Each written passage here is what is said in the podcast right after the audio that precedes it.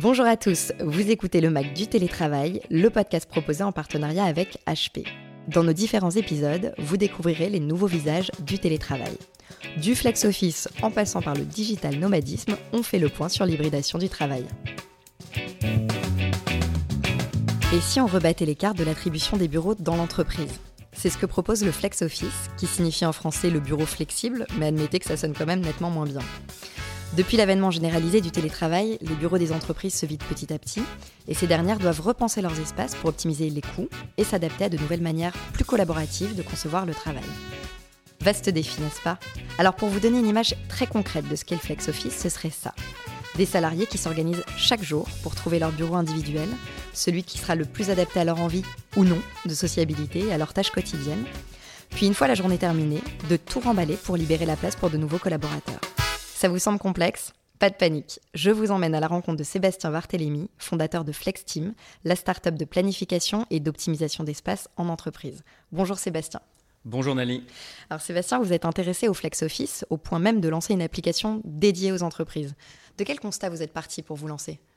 Alors, tout a commencé euh, au moment où le Covid nous a tous touchés. Le Covid qui a été un formidable catalyseur finalement du phénomène télétravail. Euh, pour vous faire un petit point historique, le télétravail n'est pas quelque chose de nouveau.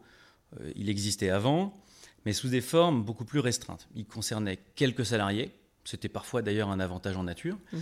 euh, quelques jours par semaine ou quelques jours par mois, des jours qui étaient fixes.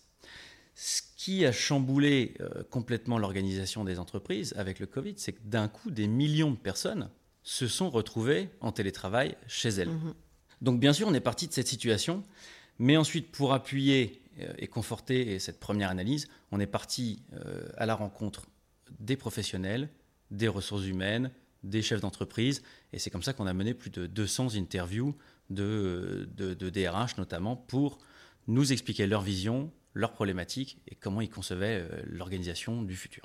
Et le constat, c'était quoi? Alors le constat, rapidement, ça a été que le télétravail, ça marche. Mhm. À la grande surprise de beaucoup de patrons qui étaient, eh qui étaient un peu anti plus appuyé sur des croyances finalement que sur des données, euh, ils se sont rendus compte assez vite que les employés euh, avaient une bonne productivité et que dans la majorité des cas, très grande majorité des cas, ça se passait très bien. Mhm. Mais. Et il y a un mais. Il y a un mais. Il y a plusieurs mais. Au bout de quelques mois, on s'est aperçu quand même, notamment de la perte de lien entre les personnes, des sentiments d'isolement mhm. qui pouvaient apparaître. Donc il y, a, il y, a, plusieurs problématiques liées et qui, dans ce cas-là, était lié à un télétravail de crise. Il mhm. hein, faut, comprendre. Il faut aussi se rappeler le contexte. Euh, bien sûr, il y a mhm. plusieurs types de télétravail. Il y a le télétravail régulier, il y a le télétravail situationnel, mhm. hein, où vous êtes cassé les deux jambes. Euh, même d'ailleurs, euh, les femmes qui sont enceintes pourraient continuer à travailler de la maison, mais qui ne peuvent pas prendre le métro tous les jours. Et puis le télétravail de crise, qui est déclenché par un facteur externe et qui concerne tout le monde. donc ce télétravail qui était à 100%, pour tout le monde, les entreprises n'étaient pas prêtes à ça. Euh, et donc ça a, provoqué euh, certains désagréments, comme je vous dis, la perte de lien entre les équipes, le sentiment d'isolement, mhm. avec, euh, on en a parlé, des dépressions, des burn-out ou des bore-out, mhm. ce qu'on appelle le syndrome de la caverne, c'est-à-dire quelqu'un qui est resté chez soi pendant 3, 4, 6 mois, 1 an, a beaucoup de mal ensuite à revenir au bureau. Et donc, il a fallu compenser, penser à des solutions pour euh, résoudre ces problèmes-là. Et c'est pour ça qu'on a lancé euh, FlexTeam. Quels sont les, avantages pour les entreprises à se lancer dans le Flex Office? Qu'est-ce qu'elles y gagnent? Alors, euh, les avantages pour les entreprises, sont, ils sont nombreux, mais principalement sur deux points. Il y a d'abord un avantage financier à passer au Flex Office. On l'a dit, le télétravail, ça fonctionne. Il faut mettre en place des choses pour l'organisation, mais ça fonctionne. Une fois qu'on a un modèle hybride, comme on dit, de travail, qui est deux jours en télétravail, trois jours au bureau ou inversement, on se rend compte que les bureaux sont vides plus de la moitié du temps. Ce mhm. C'est pas bon pour l'ambiance et ça représente une économie potentielle ou une dépense inutile énorme. Il faut savoir qu'à Paris, un bureau, c'est environ 20 000 euros par salarié et par an.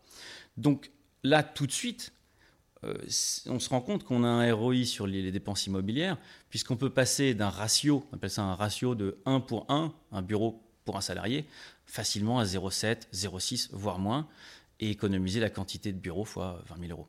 Et en termes d'organisation humaine euh, de l'entreprise, qu'est-ce que ça change? Quels sont les avantages? Alors une entreprise aujourd'hui qui va être flexible, elle va non seulement cumuler cet avantage financier avec un avantage en termes d'attractivité, en termes d'image. Euh, aujourd'hui, il faut savoir que 85% des salariés veulent garder des jours de télétravail. Donc recruter dans le monde de demain sans télétravail, sans flex office, ça va être quelque chose de très difficile. Donc ça va être euh, non seulement un critère d'attractivité, un critère d'augmentation du, bien-être au travail, de la qualité de vie au travail. Euh, et c'est ce qui mène, par exemple, dans le cas de Spotify, qui a euh, établi une nouvelle politique de travail Work from Anywhere, qui fait baisser son taux de turnover de 15%. Alors, adaptation de l'entreprise, mais aussi adaptation des salariés, et enfin, adaptation des managers. Quels sont les challenges des managers dans cette nouvelle configuration? Alors, les managers, finalement, c'est les grands oubliés, mais aussi les grands perdants de ce changement-là puisqu'ils sont pris quelque part entre le marteau et l'enclume. L'entreprise qui leur demande de continuer, d'assurer une productivité, et les salariés qui sont en demande de plus de liberté, de flexibilité. Alors, l'erreur surtout à ne pas reproduire, l'erreur numéro un à ne pas faire, c'est de vouloir reproduire l'organisation en présentiel, physique, qui existait, qui préexistait, en virtuel. Ça mène à quoi? Ça mène à avoir des journées de réunions Zoom qu'on a tous vécues, mhm. à la chaîne, à la fin, on épuisante. Est épuisante, on est plus fatigué et personne n'y a gagné. On n'a pas plus de liberté dans son travail.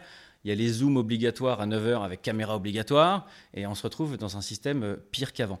Donc ça, c'est la première chose dont il faut euh, prendre conscience. Les défis, c'est quoi? C'est le désengagement possible des équipes, si on ne se voit pas assez. C'est euh, ne pas noter les risques psychosociaux d'une personne en particulier c'est euh, de rester finalement le manager un peu à l'ancienne, mhm. euh, qui euh, manageait par la présence, par le temps, en étant dans les couloirs et en, venant demander aux gens ce sur quoi ils travaillent. C'est une nouvelle formule de management finalement qui se profile avec le, Flex Office. Absolument, il y a plein de pratiques à, changer. il y avait déjà ce mouvement du manager qui doit devenir plus leader, mais ça ne fait qu'accélérer cette transition. du coup, le manager de demain, le manager en mode hybride, il va devoir penser les temps de collaboration d'équipe euh, versus les temps de production individuelle. Il va devoir euh, réorganiser la façon de travailler ensemble, euh, la façon de travailler de façon asynchrone, puisqu'on ne va pas demander, on vient d'en parler avec le Zoom, on ne va pas demander à tout le monde d'être connecté sur le même sujet en même temps. il va devoir changer d'approche pour évaluer, non plus sur les heures passées, mais sur les livrables mhm. finalement. Un autre défi majeur pour les managers d'aujourd'hui, de ce monde hybride avec des personnes à distance et des personnes sur site, c'est d'arriver à animer des réunions elles-mêmes hybrides.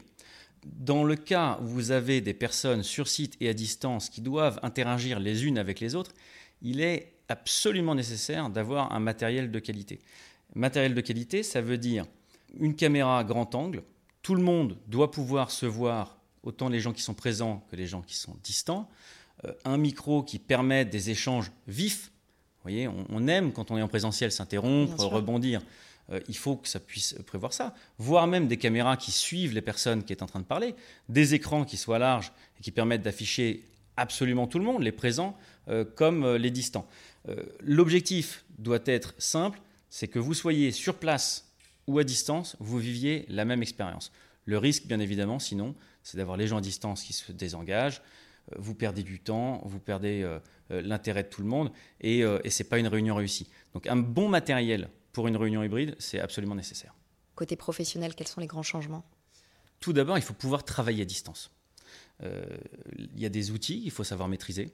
Hein, les outils de vidéoconférence, on connaît bien. il y a aussi le matériel qui est très important pour bien travailler à la maison.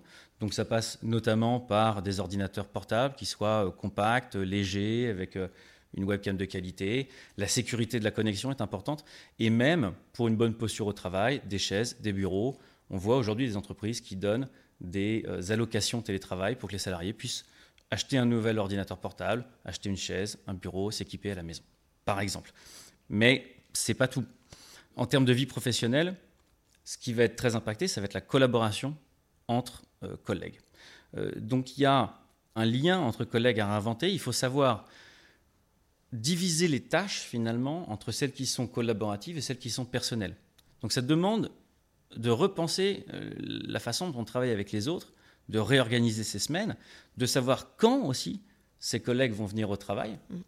et de savoir où est-ce qu'on va s'asseoir, puisque les bureaux étant partagés, si on vient pour travailler avec sa collègue euh, Héloïse, il faut pouvoir être euh, pas très loin d'elle. Oui, effectivement. Il faut réinventer, réajuster euh, ses liens avec les autres. Absolument. On voit, on voit aussi des organisations qui évoluent d'un bureau headquarter central où tout le monde venait à une galaxie de plus petits bureaux.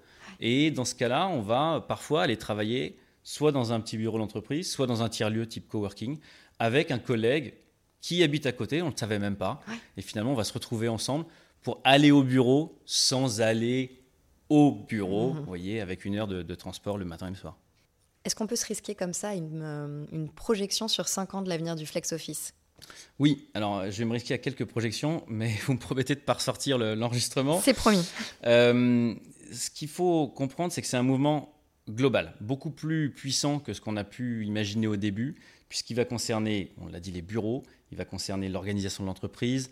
Euh, il faut comparer ça finalement à la digitalisation, à l'ère de l'Internet. Les entreprises qui ne vont pas, euh, euh, comment dire, embrasser ce changement devront le subir. Mmh. Donc quelques prédictions qui sont issues des interviews et du contact que j'ai avec les entreprises. Tout d'abord, le rôle du bureau. Je vous le disais, on va passer certainement d'un gros bureau à une galaxie de petits bureaux. On va inclure des tiers-lieux. On collabore avec une startup qui s'appelle Néonomade, qui propose des tiers-lieux euh, sous forme de cartes, euh, de passes à utiliser la journée. Euh, le rôle des espaces va être très important. On parle de territoire d'équipe maintenant pour se retrouver, qu'on va pouvoir aussi mélanger pour déciloter l'entreprise. Avant, vous étiez assis à un mm. étage. S'il y a une personne à l'étage, trois, trois étages au-dessus, parfois vous ne la connaissiez pas. Donc ça, ça va énormément bouger. On parle aussi, une des conséquences, de global hiring. Euh, en tout cas déjà à l'échelle de la France, si un de vos salariés parisiens a déménagé à Marseille, qu'est-ce qui vous empêche pour un nouveau poste d'envisager un recrutement à Marseille avec un salaire qui ne sera pas tout à fait euh, le même qu'un salaire parisien? Donc ça veut dire, global hiring veut aussi dire hyper turnover. Euh, les gens vont pouvoir candidater des entreprises partout en France, voire dans le monde si vous parlez anglais. Donc ça veut dire qu'un un ingénieur français pourrait potentiellement se faire recruter par une start-up américaine au salaire américain. Euh, donc un turnover important, d'où l'intérêt d'essayer de les retenir avec une meilleure qualité de vie euh, au travail. Euh, aussi en termes de déménagement, on a, on a abordé ce point tout à l'heure, donc ça va jouer sur la géographie. les villes moyennes vont sûrement être les grandes gagnantes, hein, les villes moyennes notamment connectées par le, mmh. par le TGV. Et Dernier point que je pourrais dire, c'est sur l'organisation vraiment du travail. Euh, on l'a abordé, mais cette façon de travailler sur des livrables euh, de façon asynchrone va complètement chambouler le rapport qu'on a à la fois dans le temps et dans l'espace avec le bureau. Très bien. Ben, merci Madame Irma, enfin Sébastien Barthélémy pour ses prévisions.